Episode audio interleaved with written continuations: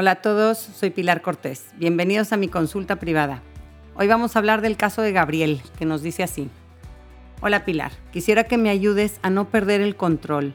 Últimamente me he sentido de muy mal humor, cansado y con muy poca paciencia. La semana pasada estaban peleando mis hijos y me enojé tanto que aventé el vaso que traía en la mano contra la pared. Me asusté de mi reacción. Sé que estoy mal, pero no sé qué hacer. Yo crecí con un papá muy explosivo y no quisiera repetir sus errores ahora en mi propia familia. ¿Qué me aconsejas?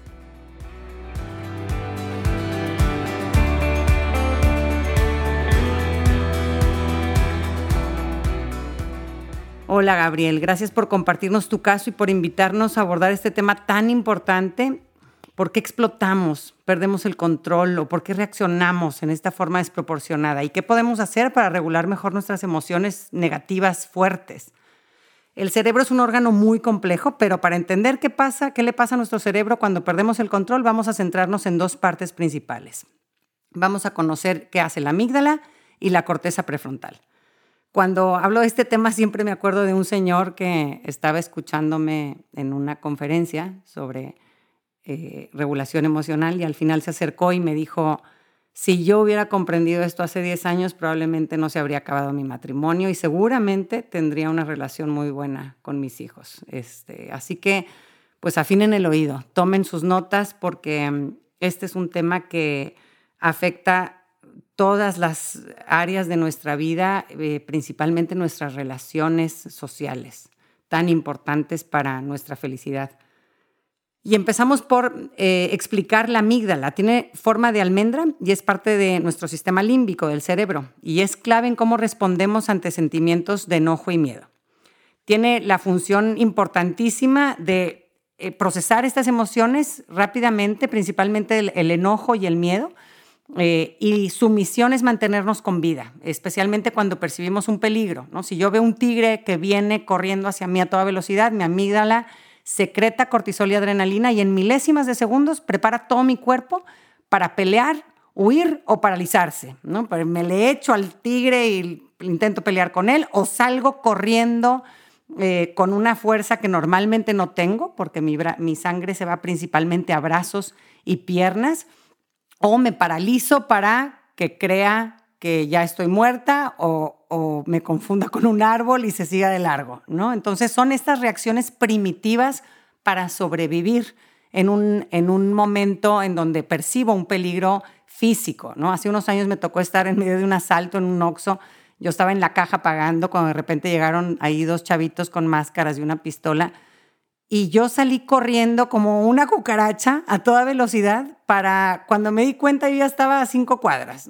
Este, no, esto no fue algo pues ni planeado ni, ni bien pensado. Después decía, qué bárbaro, es que cómo me atreví y pues así es la amígdala. En ese momento, en milésimas de segundo, ¡pum! Y tienes una reacción de sobrevivencia muy primitiva, ¿no? Hasta ahí vamos bien, pero las cosas se empiezan a complicar cuando desafortunadamente esta amígdala se activa en situaciones en donde no la necesitamos, porque no está en peligro nuestra vida. Eh, cuando mi vida está en peligro, pues está muy bien que yo tenga fuerza en mis brazos, tal vez para romper el vidrio del coche que se está incendiando y poder escapar del fuego, ¿no? Pero digamos que la amígdala es todavía un poco primitiva o no está tan evolucionada y es impulsiva en sus reacciones y puede activarse también cuando, por ejemplo, siento presión por temas de trabajo, o cuando tengo prisa y estoy atorado en el tráfico, o cuando mi hijo llora porque se le cayó su paleta.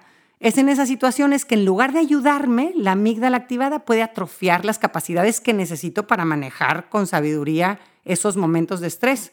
Esto, Gabriel, es lo que eh, sucedió en tu cerebro eh, al ver a tus hijos peleando, se activa tu amígdala como señal de peligro, sientes la sangre acumulada en tus brazos y avientas el vaso. Digo, no, estuvo que estuvo, no digo que estuvo padre, pero pues sí estuvo mejor que pegarle a alguien, que es lo que lamentablemente a veces sucede cuando estamos en este estado animal de pelear o, huir.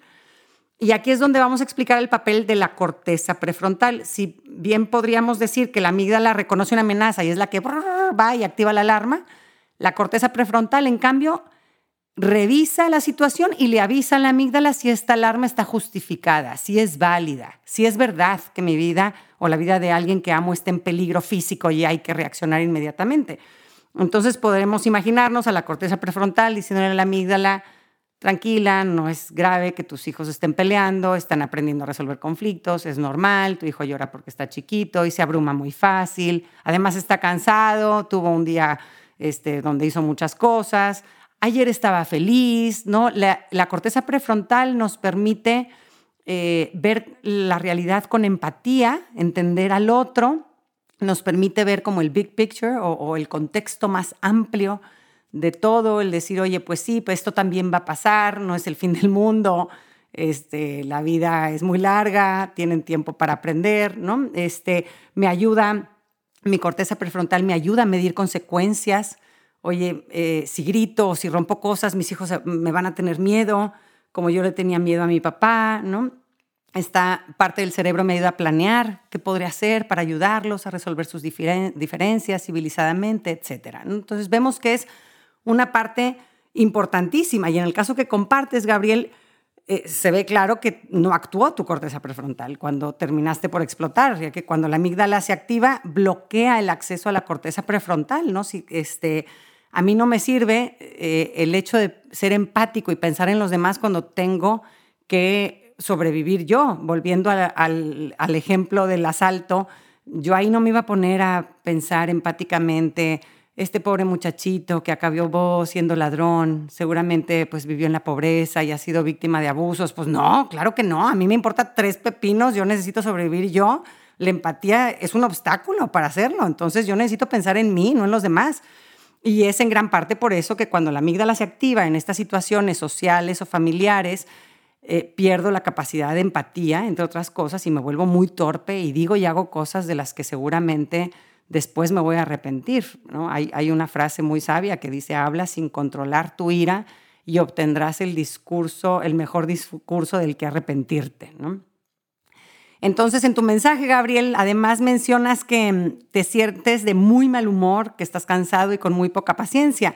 Y esto también nos da pistas de que probablemente haya un tema con eh, la mala regulación o la activación constante de la amígdala. ¿no? Está, es, muy probable que tu cerebro no esté teniendo descansos y que tu tengas como semiactivada tu amígdala en estado de alerta, viviendo como en modo de urgencia. Esto es a lo que llamamos estrés crónico. Eh, la amígdala todo el día te está susurrando, cuidado, no bajes la guardia, atención, aquí hay peligros, no te relajes. Entonces duermes mal y, ese no es el, eh, eh, eso te va desgastando poco a poco, ¿no? Este, te va matando. El cortisol es una hormona perfectamente normal en sana moderación en tu sistema, pero cuando experimentamos estrés crónico, producimos más cortisol del que somos capaces de desechar. Y aquí es en donde se convierte en un problema. Tienes altos niveles de cortisol que deterioran la capacidad del cerebro de funcionar adecuadamente. Encoge la corteza prefrontal y aumenta el tamaño de la amígdala. Y esto además tiene efectos de largo plazo terribles en la salud física y mental. Esta activación constante de la respuesta al estrés está asociada a alta presión arterial, a problemas del corazón y causa cambios en el cerebro que pueden provocar ansiedad, depresión y adicción. Y los últimos estudios han encontrado que este, el estrés crónico puede también estar contribuyendo a la obesidad, eh, ya sea por mecanismos directos como comer más o por mecanismos indirectos como dormir poco y llevar una vida sedentaria. Eh, aquí además quisiera que, consideráramos este punto con, respecto a los hijos, ¿no? Eh, y entender que el, desarrollo cerebral a lo largo de la vida ocurre de atrás hacia adelante, de atrás del cerebro hacia adelante. O sea que la corteza prefrontal es la última parte del cerebro en desarrollarse tarda alrededor de los primeros 25 años en completarse este desarrollo. Entonces, pues por eso vemos que es normal que un adolescente eh, pues haga estupideces como publicar una foto comprometedora en redes sociales y pues no medir las consecuencias que esto pueda tener, o que un niño de 5 años se quiera morir si se le rompe una galleta, o que haga un tango espantoso porque está cansado, ¿no? Entonces, pues sí, es que la parte del cerebro encargada de procesar estas emociones negativas tan intensas, pues están en ruinas en, esas edades, ¿no? Pero bueno, tú, Gabriel, y muchos otros pueden decir, pues yo tengo más de 25 años y como que no se nota a veces en mis reacciones, pues dónde está mi corteza prefrontal. Eh, y es verdad que a veces eh, sentimos que reaccionamos como niñito de tres años. Y, esto sucede porque también nuestro cerebro necesita mantenimiento. Y a veces no nada más no se lo damos, sino que hacemos cosas que es como si lo agarráramos a golpes. Eh, el abuso de bebidas alcohólicas, por ejemplo, las drogas recreativas o el consumo de la pornografía, sabemos que inhiben las funciones de la corteza prefrontal y además son la antesala perfecta para grandes errores en nuestra vida. ¿no? Me acuerdo de un señor que tuve en consulta que había pasado más de un año consumiendo pornografía todas las semanas y, y llevaba ya dos meses de haberlo dejado y él mismo decía, me noto más paciente y menos explosivo. O sea, ¿por qué? Él no, entendía qué tenía que ver una cosa con otra. Ya le expliqué que, el efecto de la pornografía en su cerebro y, y ya todo le hizo sentido, ¿no? Pero, eh, o el ejemplo de otra pareja que eh, nada más no avanzaban en su comunicación y, y de mucho drama, peleas fuertísimas, hasta que pues me confiesan que fuman marihuana todos los días. Y a ver, el consumo crónico de marihuana afecta, entre otras cosas, nuestra la respuesta inhibitoria, es la, habilidad de suprimir comportamientos que no son apropiados en una situación, ¿no? Lo podemos comparar como con los frenos de un coche. Este, el, consumo crónico de marihuana deteriora el sistema de los frenos y, te hace que sea muy difícil detenerte en situaciones que así lo requieran, ¿no? Así que vamos a la práctica, cosas concretas para aplicar sobre cómo controlar nuestra explosividad, qué hacer para regular mis emociones y reacciones de una forma constructiva, no destructiva. Primero y más importante, aprende a mirarte a ti mismo, como si estuvieras en un teatro, obsérvate cuando sientas que estás cuando te está empezando a hervir la sangre y aprende a identificarte, ponte en pausa en ese momento que digas, "Uh, aquí viene, aquí viene y siento que me estoy alterando."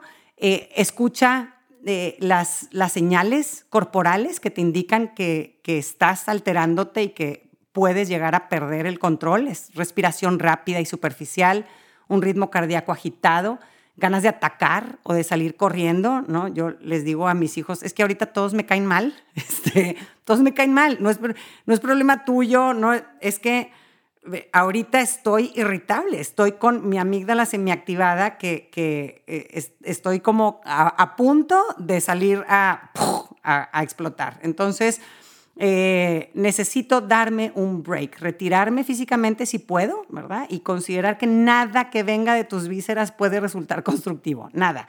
Eh, y, aquí es importante eh, el hacer como ese compromiso a renunciar al drama en tu vida.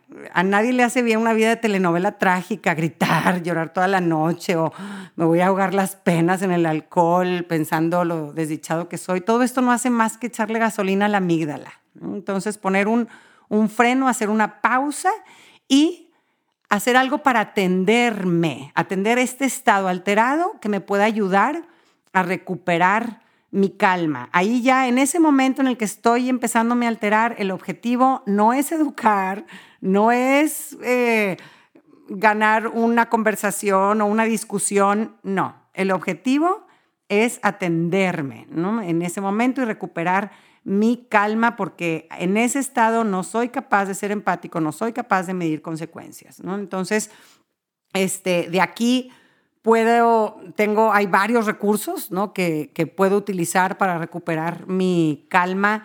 Eh, está el control remoto, así lo entiendo yo, el control remoto de un corazón alterado y una amígdala activada. El más eficaz es nuestra respiración. ¿no? Al momento en el que tú concentras tu atención en tu respiración y la haces cada vez más larga y profunda, de esta forma le estás diciendo a tu amígdala, no hay tigre, nadie está en peligro, no, lo que hay que atender aquí requiere de mi cerebro pensante o de mi cerebro más, más sofisticado, ¿no? Y, y ahorita no tengo acceso a este cerebro si estoy muy alterado, por eso no es urgente, ¿no? 10 segundos, inhalo, 10 segundos, exhalo. Y así voy mandando poco a poco este mensaje a mi cerebro. También nos sirve visualizar lugares o momentos que me den paz, y esto aquí es muy personal, ¿no? Hay gente que este, le sirve cerrar sus ojos y transportarse mentalmente a un bosque eh, o mirando al mar.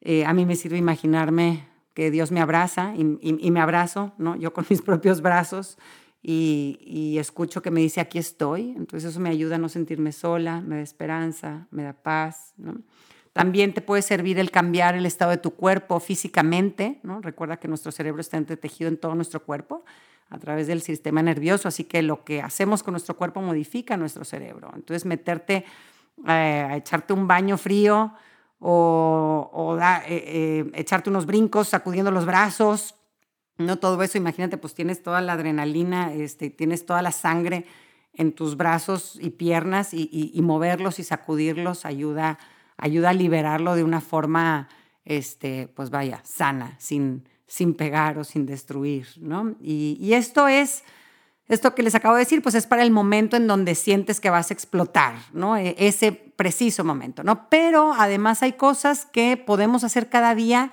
para mantener nuestra mente sana, ¿no? para mantener esta corteza prefrontal robusta y una amígdala bien sometida que no venga a meter desorden aquí a nuestra vida. Eh, Daniel Siegel llama estas eh, siete actividades diarias, él las llama la dieta de una mente sana, The Healthy Mind Platter. Eh, yo aquí te aconsejo, Gabriel, que hagas una agenda en donde insertes cada una de estas actividades para que veas que todos los días las hagas y mantengas sano tu cerebro, ¿no? Y la número uno sería tiempo concentrado. Necesitamos, nuestro cerebro necesita un tiempo en donde no tiene distracciones, esconde el celular, la tecnología es una amenaza gruesa para el tiempo, para este tiempo enfocado que es tan necesario para nuestro bienestar.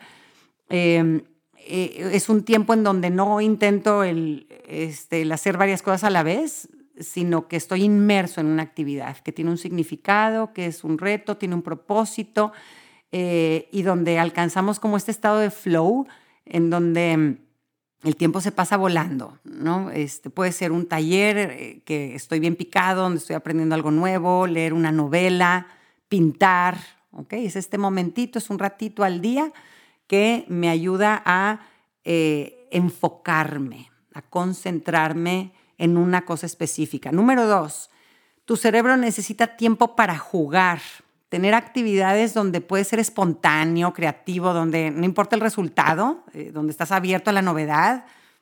Esto puede ser pues jugar pádel con amigos, organizarte una partidita de dominó cubano en familia. Cuando tienes niños chiquitos, pues es bien fácil ¿no? atacarlos a manguerazos en el jardín, jugar luchitas, poner música y bailar, hacer galletas y decorarlas, brincar en el brincolín, ¿ok? Es este tiempo despreocupado que en donde disfruto este, y, hay espontaneidad y creatividad en la actividad, ¿no? Número tres, mi cerebro necesita tiempo para conectar.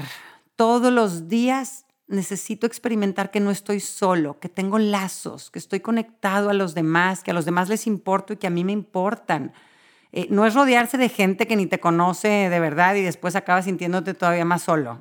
Es, realmente el compartir con otros mi mundo interior y acompañarlos en el suyo. Eh, el tener eh, pláticas más profundas de qué me preocupa, de qué me ilusiona, de, cómo estoy realmente. ¿no? Y esto lo podemos lograr teniendo una buena plática con gente querida, familiares y amigos, eh, también teniendo un momento de oración, de encuentro con tu creador, es una, eso te da una sensación de conexión y una comunicación honesta con él. El, hacer, por ejemplo, también una labor social que me pone en contacto personal con otros, donde conozco su realidad. Eh, todas estas son actividades importantísimas. Nuestro cerebro, we have social brains, nos dicen los expertos. Tenemos cerebros que están hechos para conectar, para crecer y evolucionar encontrándonos con otros. Y diariamente eh, es importante el, sentir esta armonía con los, los seres humanos que nos rodean. Número cuatro, necesita nuestro cerebro tiempo para moverte físicamente. Al mover tu cuerpo, ejercitas también tu cerebro todos los días, un ratito por lo menos. Sal a correr, a caminar, aunque sea media hora, encuentra un ejercicio aeróbico de preferencia que sea fácil de hacer y, suficientemente divertido. Hay quien eh, le es más fácil el encontrar deportes que le gusten, hay quienes se nos dificulta un poco más. Eh, pero aún así es, eh, hay que vernos creativos y encontrar la forma de, de, mover nuestro cuerpo todos los días. Y aquí se pueden dar cuenta de que un vehículo puede satisfacer varios de estos. Este, este, por ejemplo, yo puedo hacer una actividad que es meterme a mi clase de baile con tres amigas. Entonces, pues eso me llena mi tiempo para moverme y también de conectar este, con seres queridos, ¿no? Y también de jugar, ¿no? Entonces, este, el ver que no tiene que ser una sola actividad que satisfaga una de estas cosas, sino que hay unas actividades que, pueden satisfacer varias de estas este, cosas que nos recomiendan. Número cinco, nuestro cerebro todos los días necesita un tiempito para mirar adentro de nosotros mismos, para escucharnos a nosotros mismos. ¿Qué siento? ¿Cómo estoy? ¿Qué necesito? El escribir, el hacer journaling, el contemplar mi vida, el, el ver y reconocer todas las bendiciones que tengo y agradecerlas.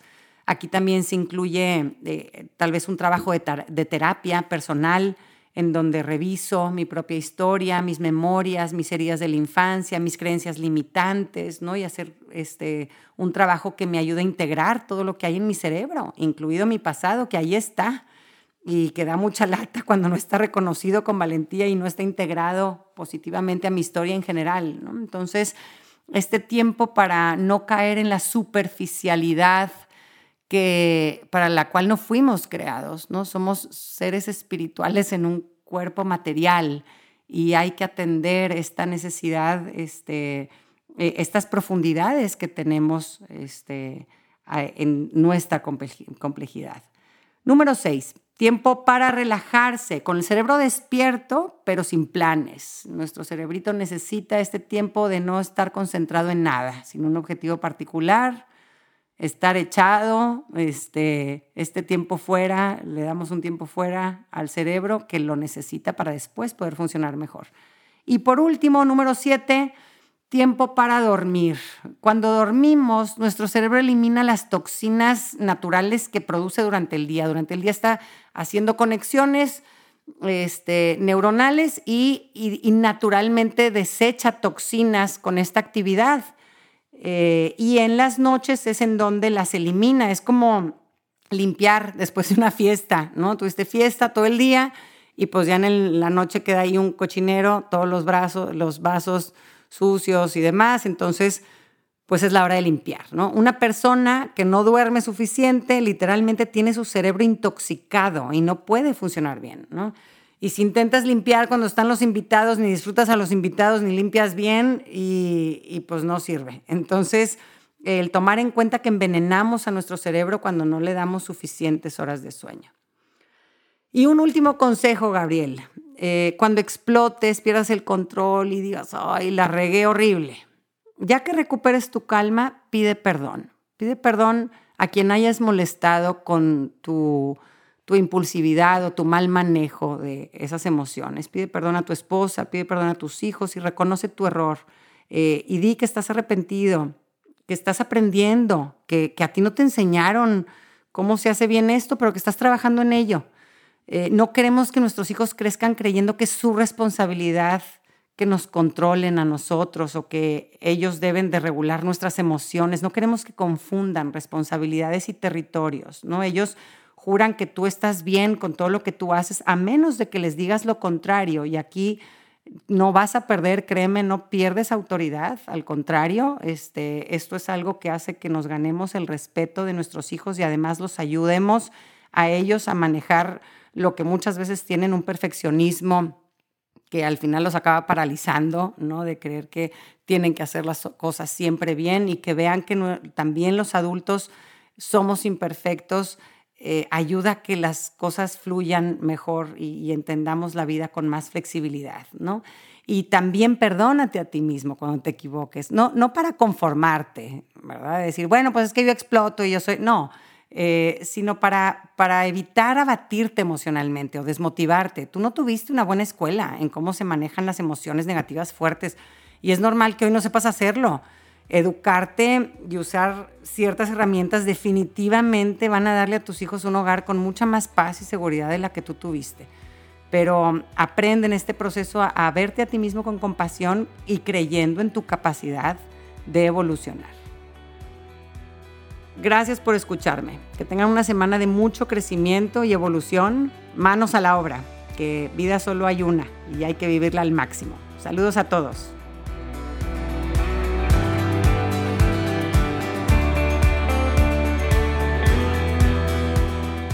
Gracias por acompañarme. Ojalá que hayas recibido a través de este podcast, aunque sea un poquito de luz. Si te gustó lo que escuchaste, suscríbete y aliméntate semanalmente con contenido que te ayudará a construir una vida mejor.